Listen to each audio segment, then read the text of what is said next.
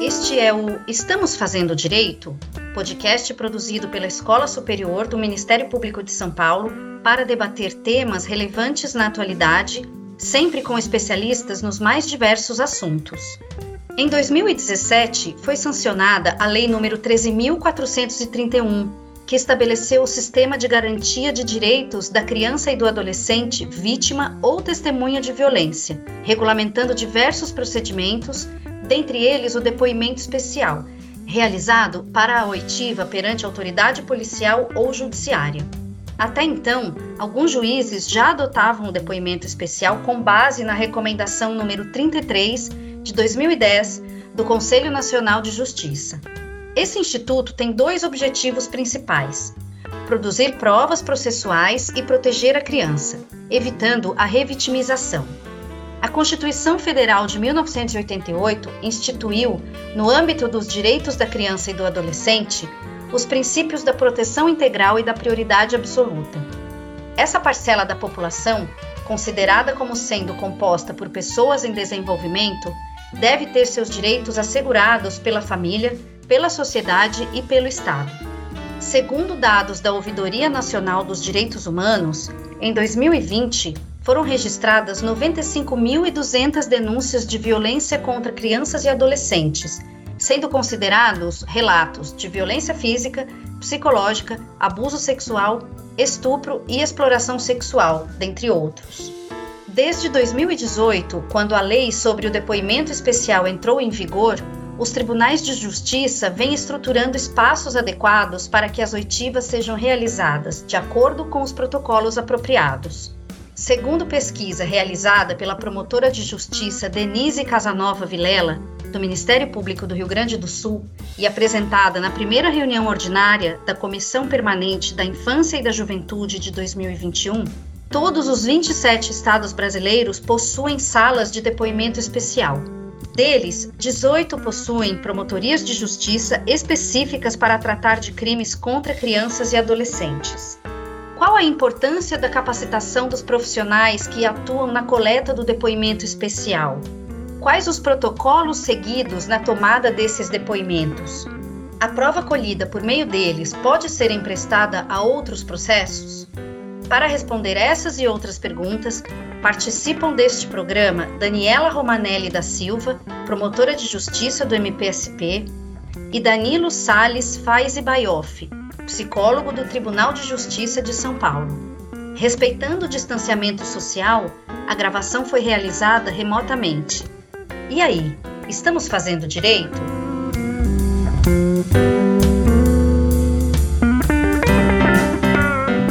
Olá a todas e a todos. Eu sou Aline Rieira, assessora de comunicação da Escola Superior do Ministério Público de São Paulo, e hoje tenho a honra de conversar com a doutora Daniela e com o doutor Danilo. Muito obrigada pela participação de vocês. A instituição do depoimento especial no ordenamento jurídico brasileiro aprimorou o acolhimento feito pelo sistema de justiça à criança e ao adolescente vítima ou testemunha de violência. Evitar reviver a experiência traumática sofrida é um dos objetivos da norma. Dr. Danilo, qual a importância do depoimento especial no sistema protetivo da criança e do adolescente? Primeiramente, boa tarde, boa tarde Aline, boa tarde doutora Daniela, boa tarde a todos e todas que nos ouvem. Quando eu comecei a trabalhar nessa área há cerca de três anos, eu entendi o termo depoimento especial como um momento específico, né? Quando, durante a audiência, a criança ou adolescente vítima ou testemunha de violência presta o seu testemunho né, para um entrevistador capacitado. Hoje, eu entendo esse termo, depoimento especial, como um, um conjunto de práticas interdisciplinares.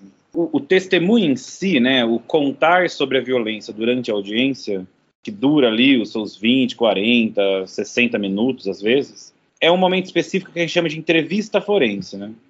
Mas quando eu digo que o depoimento especial, né, eu acho que a importância do depoimento especial, né, ele só pode se tornar uma, um instituto protetivo se ele é compreendido para além da entrevista forense em si. Né? Nesse sentido, né, tem um trabalho muito importante que a gente realiza antes e depois dessa entrevista em si, né? E aí eu queria destacar, né, porque eu acho que a pergunta me faz pensar muito no trabalho feito anteriormente ao depoimento em si. Que, que é esse trabalho? Esse trabalho é uma avaliação psicológica ou uma avaliação psicossocial, por meio da qual a gente averigua se a criança tem condições emocionais de fazer esse relato, né, justamente para isso que você comentou, né, de, de não reviver a experiência traumática. Na verdade, toda vez que a gente rememora um acontecimento difícil, traumático, né, isso crianças, adultos, adolescentes, de qualquer ordem, a gente reexperimenta né, o estado emocional no qual a gente adquiriu aquela informação, ele é trazido à tona. Num grau menor, mas é trazido à tona. Então, a grande questão que a gente averigua nessa avaliação prévia ao depoimento em si é se aquele estado emocional difícil, ansiogênico, muitas vezes danoso para a criança, ele pode ser excessivo ou não né? Ou se a criança tem condições emocionais de suportar aquilo. Se a gente averigua que sim, a gente indica o depoimento, o depoimento acontece. Se a gente identifica que não, a gente contraindica o depoimento, né, alertando aos magistrados, aos juristas de uma forma geral, que falar sobre aquilo não vai levar ao melhor. Então eu acho que a, o depoimento especial ele é sim protetivo na medida em que ele engloba essa avaliação prévia, né? na qual também a gente averigua se a criança tem condições de entender por que, que ela está sendo chamada ali, por que, que ela está sendo convidada ali para aquele depoimento, se ela tem condições de compreender o que, que é um processo penal, claro que dentro do grau de desenvolvimento dela, e se ela concorda em participar. Então a criança ela, ela precisa né, se manifestar em relação à concordância de participar ou não.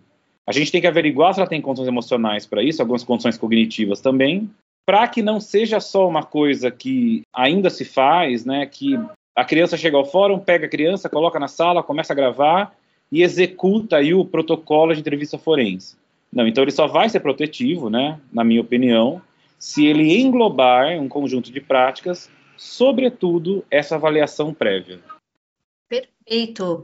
E além do objetivo de não revitimização da criança e do adolescente, o depoimento especial tem como incumbência a produção de provas no processo penal. Há casos em que a vítima ou a testemunha, criança ou adolescente, se recusa a ser ouvida, ou, sendo ouvida, não acrescenta muito ao processo. Doutora Daniela, em cenários como esses, o que deve ser priorizada? A proteção da criança e do adolescente ou a busca pela verdade? Boa tarde, Aline. Boa tarde, Danilo. Eu gostaria, em primeiro lugar, de agradecer à escola o convite para participar deste podcast e agradecer também a oportunidade de discutir, debater e refletir conjuntamente a respeito deste tema tão importante que é o depoimento especial. Bom, eu vou responder de modo muito direto a sua pergunta, Aline, e depois eu vou é, procurar desenvolver um pouco as ideias que estão por trás dessa resposta direta. Então, me parece que não há que se traçar uma dicotomia entre proteger a criança e o adolescente e buscar a verdade. Acaso a criança se recuse, a criança ou adolescente se recuse a ser ouvida, a falar, ou prestando seu depoimento pouco elucide a respeito dos fatos, a sua vontade de não falar, de não rememorar os fatos, deve ser respeitada. O, o, depoimento especial, é bom que a gente tenha sempre em mente, ele é um direito da vítima e não uma obrigação.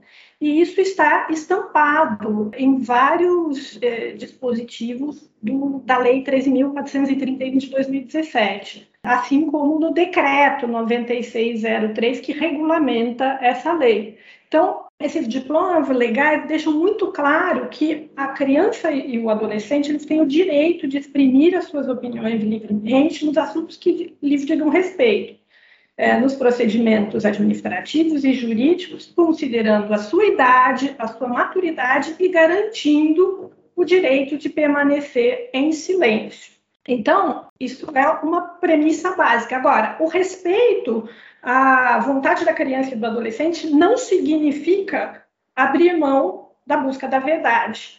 Há que se buscar, e esse é o trabalho do Ministério Público, outros meios de reconstruir a violência sofrida pelas crianças e, e do adolescente. Dentre esses meios, a gente pode mencionar a busca de testemunhas indiretas, é, de pessoas que ouviram a, a, narrativa da vítima, laudos psicológicos, narrativas sobre modificações significativas de comportamentos da vítima, tudo isso para suprir a decisão da criança e do adolescente de, naquele momento, não falar, não prestar o seu depoimento. É importante ter em mente também, quando eu rejeito a dicotomia é importante pensar que a estrutura e funcionamento do processo penal em que há uma criança e uma criança e adolescente como vítima, ela é um pouco diferente do processo penal comum. Esse processo penal é, em que tem uma criança ou adolescente como vítima, ele se desenvolve justamente a partir da premissa de que há que se preservar a vítima, acolhê-la e, ao mesmo tempo, buscar a verdade. Não se pode, no, no curso do processo, impor a um sofrimento adicional àquela pessoa que, no curso do seu processo de formação, de desenvolvimento da sua personalidade, sofreu uma violência e isso fatalmente vai prejudicar a sua integridade física e mental. É sempre bom ter em mente que a ideia de violência, a ideia que, que está estampada na lei do depoimento especial a respeito de violência, uh, é a ideia de que um ato praticado contra a criança e o adolescente capaz de imprimir o sofrimento, destruição ao corpo ou degradar a pessoa e causar transtornos à identidade, à integridade psíquica dela. Resumindo e, e, citando um autor que estuda este tema, o Régis de Moraes, violentar o homem é arrancá-lo da sua integridade física e mental. É, violentar uma criança ou um adolescente é mais grave ainda, porque significa prejudicar o desenvolvimento da sua integridade física e mental. Assim, em nome da preservação e do desenvolvimento da criança e do adolescente, admite-se que ela não seja ouvida, mas o resultado final do processo, a gente tem sempre que levar isso em consideração, o resultado final do processo, que muitas vezes é muito importante para aquela vítima. Então, é uma resposta para aquele sofrimento que foi imposto a ela. Então, a gente, voltando para a premissa da, da pergunta, há que se considerar o que, que significa a revitimização. O decreto 9603 define a revitimização como discurso ou prática institucional que submeta crianças e adolescentes a procedimentos desnecessários, repetitivos, invasivos e que levem as vítimas ou testemunhas a reviver a situação de violência ou que conduzam a outras situações que gerem sofrimento, estigmatização ou exposição de sua imagem. Dessa forma, evitar a, re a revitimização significa também buscar a adequada resposta penal para a violação dos direitos da vítima. Isso é importante não somente para aquela criança e adolescente vítimas, mas também para toda a sociedade que deve ter clareza a respeito das severas consequências previstas na legislação, sobretudo na legislação penal, para a prática de violência contra criança e adolescente. Perfeito. E a lei garante à vítima ou à testemunha de violência o direito de prestar depoimento diretamente ao juiz, se assim o entender. Doutor Danilo, diante dessa possibilidade, qual a importância da capacitação dos operadores do direito para que a criança e o adolescente sejam acolhidos e não revitimizados durante sua oitiva? É, de fato, a gente observa mesmo, né, se eu não me engano, é o artigo 12 da Lei 13.431, que garante a criança e o adolescente, né, se assim o desejarem, né, primeiramente, se eles concordarem com o depoimento, Eles podem fazer tanto depoimento especial, né, na figura do entrevistador capacitado, quanto né, depor diretamente ao juiz. Nesse sentido, a capacitação é imprescindível, né? não só a capacitação pontual, mas uma capacitação contínua, né, uma cultura de educação permanente, e não só para os juristas, mas também para todos os envolvidos nesse conjunto de práticas interdisciplinares. Essas capacitações, no geral, né, do que a gente tem observado, elas focam bastante, né, o principal recorte aí é em a, a pessoa, né, seja o juiz, seja o psicólogo, assistente social ou qualquer profissional, porque a lei ela é inespecífica sobre quem seria esse profissional especializado, mas essas práticas, essas capacitações focam muito na aquisição de técnicas de entrevista forense. Então, o que, que é isso? Né? Se a gente pegar lá de novo a lei, ela fala que depoimento especial deve ser regido por protocolos, né, protocolos científicos. Existem diversos desses protocolos, né, entrevista cognitiva, tem o NIT, tem o, o NK, uma série de nomes, né, jogar no Google, quem tiver interesse, já vai aparecer de imediato um monte de coisa. E é basicamente, né, são formas de conduzir uma entrevista forense, então assim, uma, uma conversa com a criança sobre a situação de violência sofrida ou testemunhada, não só que né, a, a, preserve de alguma forma de pressões emocionais e de eventuais danos psicológicos, mas também que evitem, por exemplo, o tal do sugestionamento, né? Crianças, muitas vezes, né, sobretudo as crianças menores, maiores de 6, 7 anos, elas dão uma resposta que elas intuem que o entrevistador espera, né, que o interlocutor espera. Ou elas podem também entender aquilo como um jogo de adivinhação. Então, eventualmente, elas não sabem dar uma resposta, em vez de elas falarem não sei, elas chutam, né, como se fosse uma prova na escola, por exemplo. Então, a, as técnicas de entrevista forense, né, esses protocolos todos, eles vão de alguma forma desenhando um enquadre né, dentro do qual as informações que vão ser adquiridas elas são de melhor qualidade, né, de qualidade mais confiável em quantidade maximizada, por assim dizer. Então, pelo menos né, no, no tribunal, o tribunal, desde que a gente entrou, sempre ofereceu, sempre oferece diferentes capacitações, né, não só na condução da entrevista forense em si, mas também a gente faz grupos de estudo sobre temas específicos, a gente né, conversa com a rede, profissionais de saúde e educação, para também né, passar um pouco desse conhecimento e, e, ouvir outras coisas. Então, sem dúvida, a capacitação ela é muito importante, né, como uma cultura de educação permanente. E não só, né, eu acho que não só para os magistrados, mas também para os psicólogos, assistentes sociais e todos. Em que sentido? No sentido de que nós também precisamos aprender muito sobre direito penal, sobre direito processual penal, né, para também se inserir nesse conjunto de práticas interdisciplinares, né, chamado depoimento especial, de uma forma mais crítica e autônoma, né? Entender, que nem a doutora Daniela estava explicando, a necessidade da reconstrução né, do que teria acontecido, compreender toda a dinâmica, né, o fluxo do processo, por que, que tem que ter um advogado do réu acompanhando a audiência, por que, que não pode fazer sem, a questão da nulidade, que é muito importante. Isso são coisas que vêm do direito penal, processual penal, só que para nós não juristas, né, a gente também precisa saber. Então eu diria que a capacitação é imprescindível, não só para os juízes, mas também para nós, né, psicólogos, assistentes sociais e outros técnicos, e ela deve ser sempre contínua, né? Não adianta só fazer um curso para aprender esses protocolos e depois nunca mais fazer nada. Tem que estar sempre estudando, sempre se aprimorando, sempre lendo, para que seja de fato, né, vá sendo construído essa interdisciplinaridade.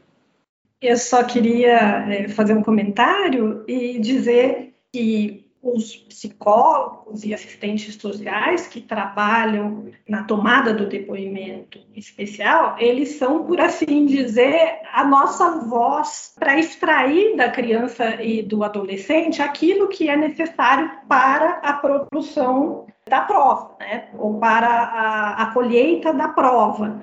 Então, enfim, só reforçando o que disse o Danilo, quanto mais eles souberem quais são os objetivos e o modo de funcionamento e desenvolvimento é, do processo penal, mais tranquilo, é, mais tranquila é a colheita do, do depoimento especial e dispensa-se por vezes que a gente formule questões para que posteriormente elas sejam é, feitas para a criança e o adolescente por intermédio do psicólogo, assistente social, né?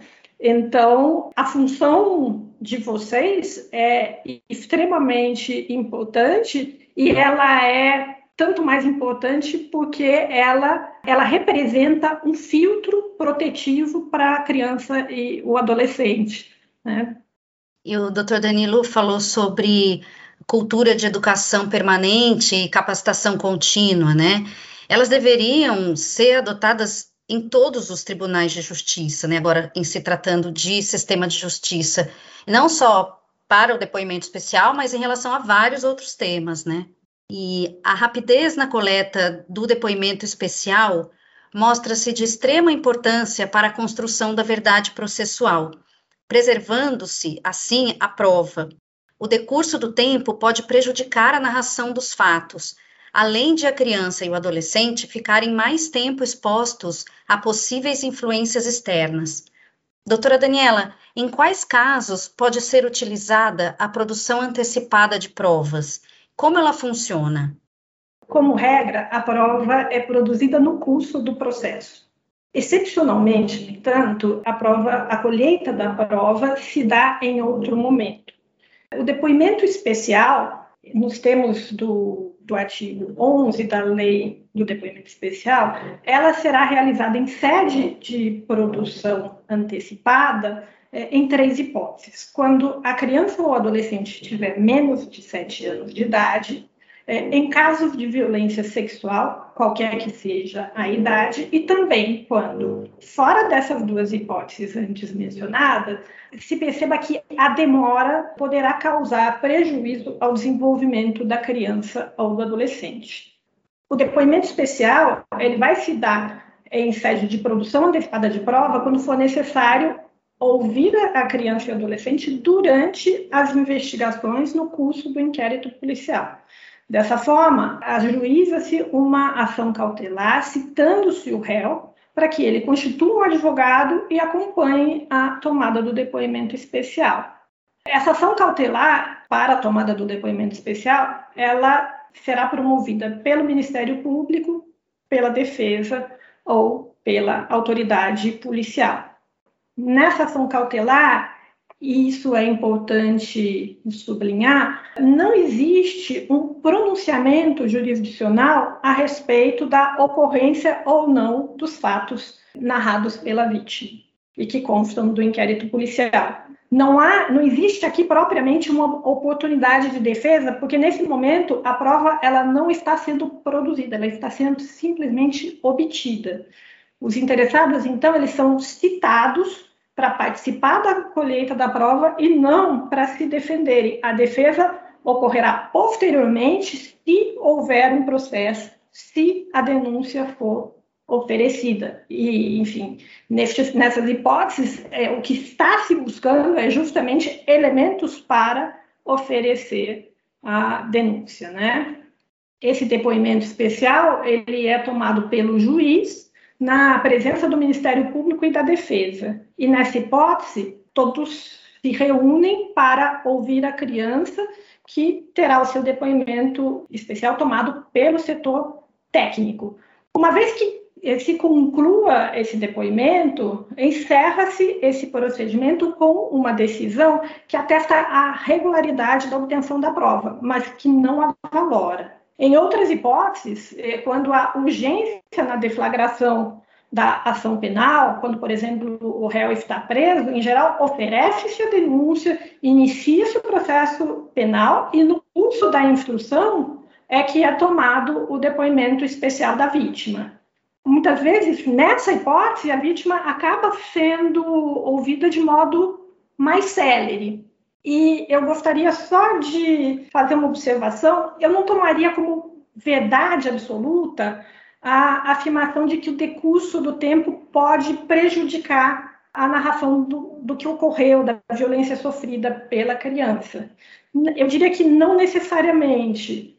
Muitas vezes, o tempo ajuda a vítima a entender o que aconteceu com ela e, dessa forma, torna-se viável uma narra a, a narrativa, torna-se viável que ela conte né, o que aconteceu pra, com ela, o que ela sofreu. Há crianças que, é, sobretudo é, na seara dos abusos sexuais, há crianças que só se dão conta dos abusos sofridos com o passar do tempo e com as informações que vão adquirindo na escola, pelos meios de comunicação, enfim. Só com, com o decorrer do tempo é que elas percebem que determinadas condutas que são violadoras, são severamente violadoras dos direitos delas e são praticadas, às vezes, por muitos anos, é, só com essas informações é que elas são capazes de, então, perceber que há algo errado e começar a contar para alguém na escola, para um coleguinha. É, o tempo da vítima é um tempo que precisa ser analisado caso a caso. E me parece que esse é um, importante, um elemento muito importante para evitar a revitimização. É, acho muito interessante esse ponto que a doutora Daniela levanta, né, para a gente ir vendo que a complexidade envolvida nisso. Né? Porque, por um lado, né, sobretudo em crianças menores de 5 ou 4 anos em média, a capacidade de reter na memória uma informação episódica, né, no sentido do, de uma situação de violência sofrida e ou testemunhada, ela se deteriora, ela é muito menor, muito menor, né? A informação fica retida na memória de longo prazo por muito menos tempo do que crianças, por exemplo, a partir de 6 ou 7 anos. Então, do ponto de vista daquele traço de memória que vai se constituir no depoimento como prova testemunhal, o decurso do tempo, de fato, né, pode prejudicar ou ir, pelo menos, fazendo com que aquilo perca em, em quantidade de detalhes e precisão. Por outro lado, como a doutora Daniela muito bem colocou, né, existe uma questão individual, que daí é mais da ordem emocional, do quanto essa criança está pronta para falar sobre isso. E eu queria aproveitar para citar uma psicanalista canadense é, contemporânea, né? Porque a, a, psicanálise, né? A psicanálise é um instrumento muito importante, de, sobretudo, né, de tratamento para essas crianças, né, vítimas de violência. E a ideia, né, grande paradigma do Freud inicial era o fale tudo que vier à cabeça, não me esconda nada, né? Então, assim, falar tudo, né? Report everything que é até uma das diretrizes do protocolo de entrevista forense, né? Report everything, conte-me tudo. Então é, criou-se uma tradição psicanalítica, né, na, na, clínica psicanalítica, de que falar sempre leva ao melhor. Então que nós deveríamos, né, ir lá e falar tudo. Isso incluindo também traumas e violências da infância ou crianças que estão na infância e sofreram isso também. Contudo, o que ela vai descobrindo? Ela vai descobrindo que algumas crianças, nesse sentido, a Ana Alvares trabalhou muito com vítima, crianças vítimas de abuso sexual, e num livro chamado Companhia Viva, ela fala que, de fato, né, para algumas crianças, alguns adolescentes, o melhor mesmo é falar. Né, tão logo ocorra, ou mesmo que estiver muito próximo temporalmente da questão do trauma. Mas para outras que estão mais danificadas, né, mais seriamente danificadas, elas podem precisar, e aí palavras dela, né, elas podem precisar esquecer o trauma para depois serem capazes de lembrar, que é o que a doutora Daniela estava contando, né? Estava assinalando.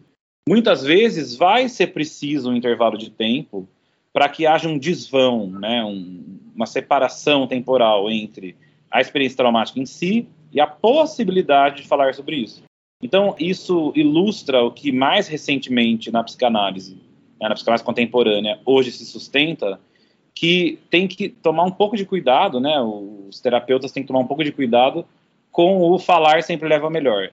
Muitas vezes, falar naquele momento não vai levar ao melhor, né? Vai levar ao pior, vai levar ao dano.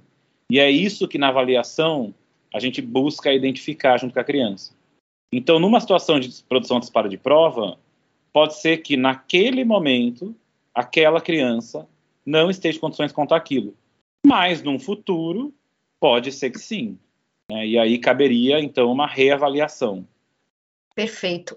Crianças e adolescentes vítimas ou testemunhas de violência devem ser acolhidas previamente por profissional capacitado que esclareça os motivos e os efeitos da participação dos depoentes no processo. Deve-se também informar a criança sobre direitos e o que mais fizer parte do procedimento de oitiva.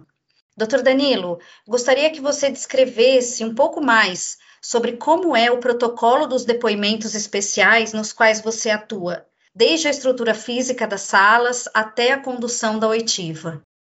Para quem né, tiver interesse, eu, eu, recentemente publiquei um artigo sobre isso, né, que tem uma descrição bastante detalhada. Então é, é só jogar no Google meu sobrenome, né, que é esse sobrenome complicado, e avaliação do dano psíquico associado ao depoimento especial.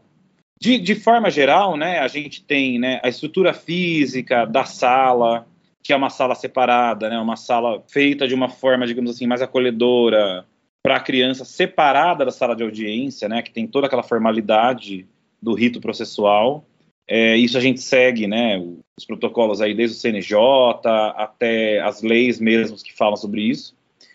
Agora, o, o, o que eu acho mais importante, né, para destacar né, porque a entrevista forense, o depoimento em si, ele é regido pelos protocolos, né, por exemplo, a entrevista cognitiva, que é o que eu uso, e o acolhimento, né, o esclarecimento dos motivos, né, por que que você está aqui, né, você sabe o que é um fórum, você sabe o que é uma juíza, o que é um juiz, né, a gente vai conversando com a criança nos termos que ela pode ir compreendendo, né, através do que a gente chama de raciocínio moral, para justamente colher, como eu disse lá no começo, né, para colher a opinião dela, né? Você toparia participar ou não toparia participar? Essa participação é planejada.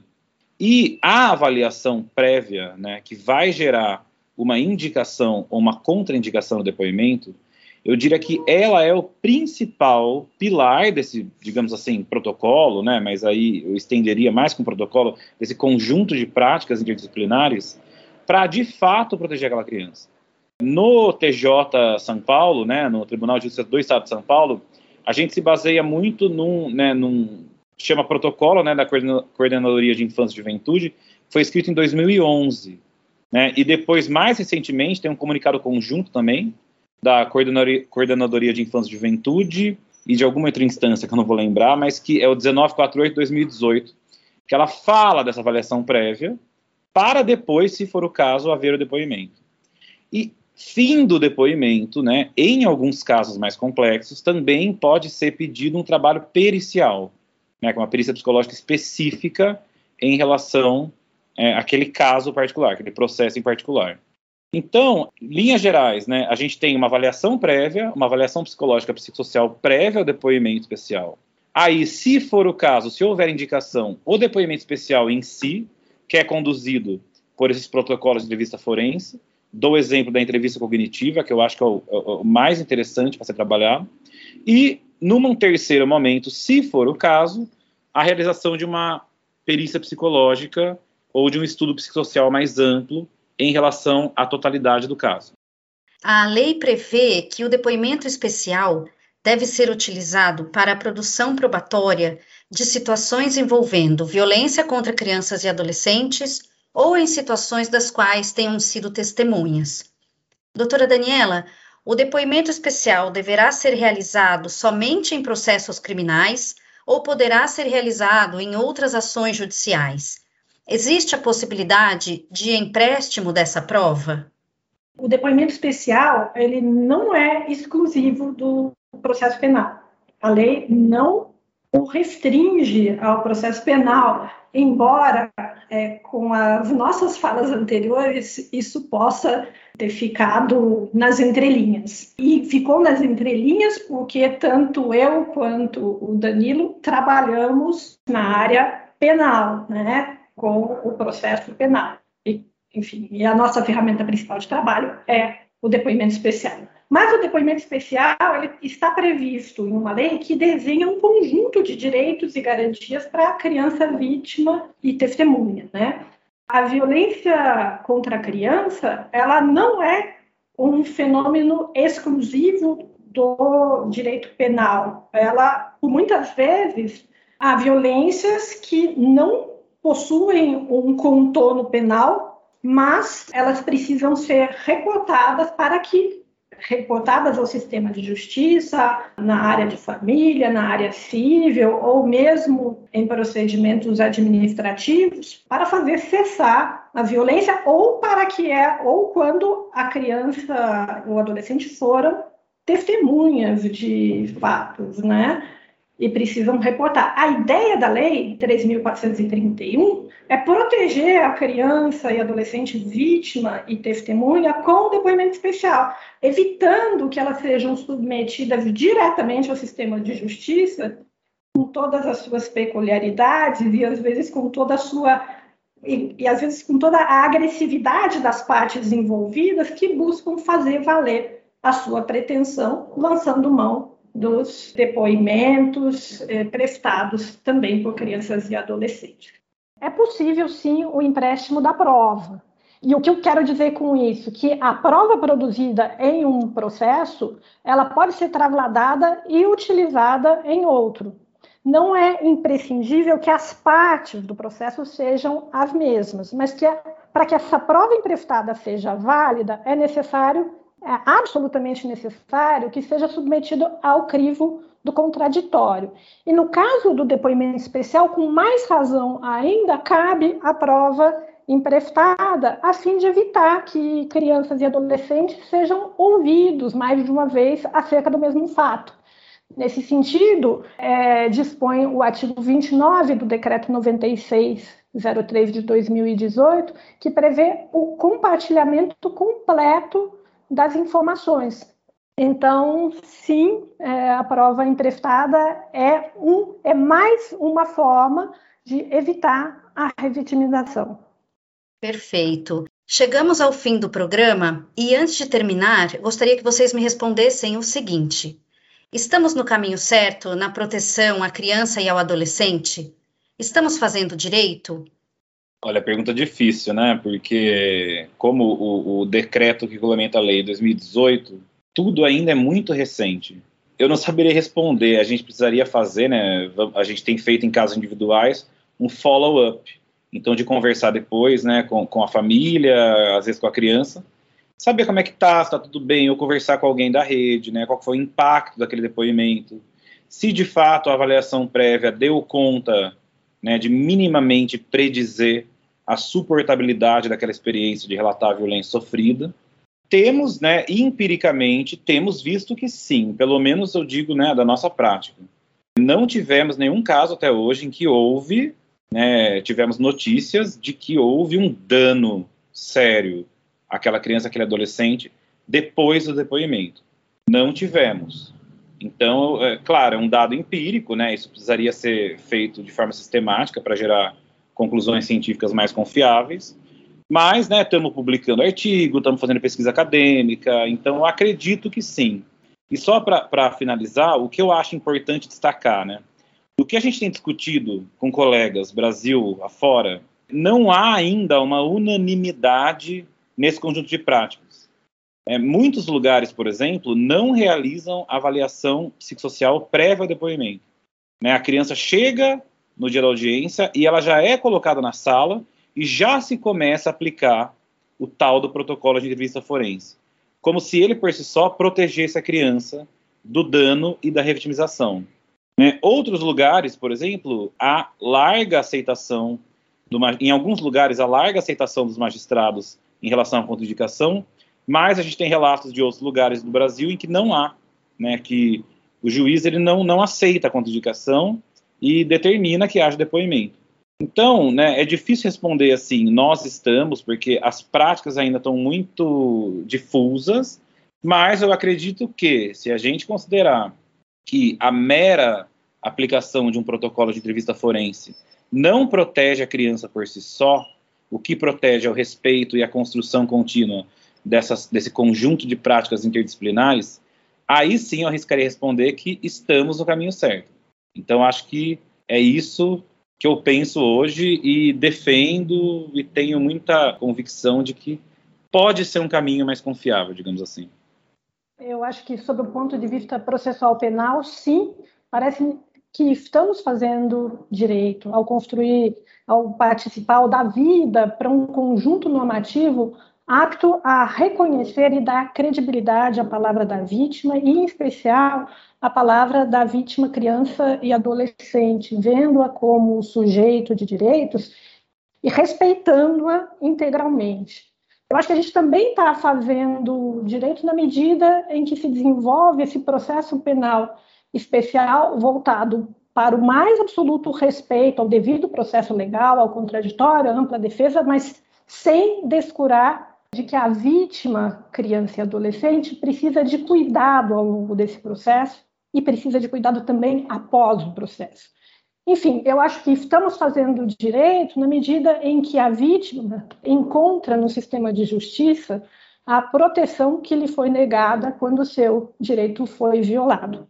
Mas nós estamos a dever, de outra parte, como sociedade, na medida em que, como mencionado no início, foram registradas 95.200 denúncias de violência contra criança e adolescente no Brasil ao longo do ano de 2020. Nesse aspecto, há muito a ser feito. Doutora Daniela e doutor Danilo, agradeço demais a participação de vocês. Eu aprendi muito com a gravação desse podcast. Aos nossos ouvintes, muito obrigada pela audiência. Sigam nossa programação no site e nas redes sociais da escola e até o próximo. Estamos fazendo direito?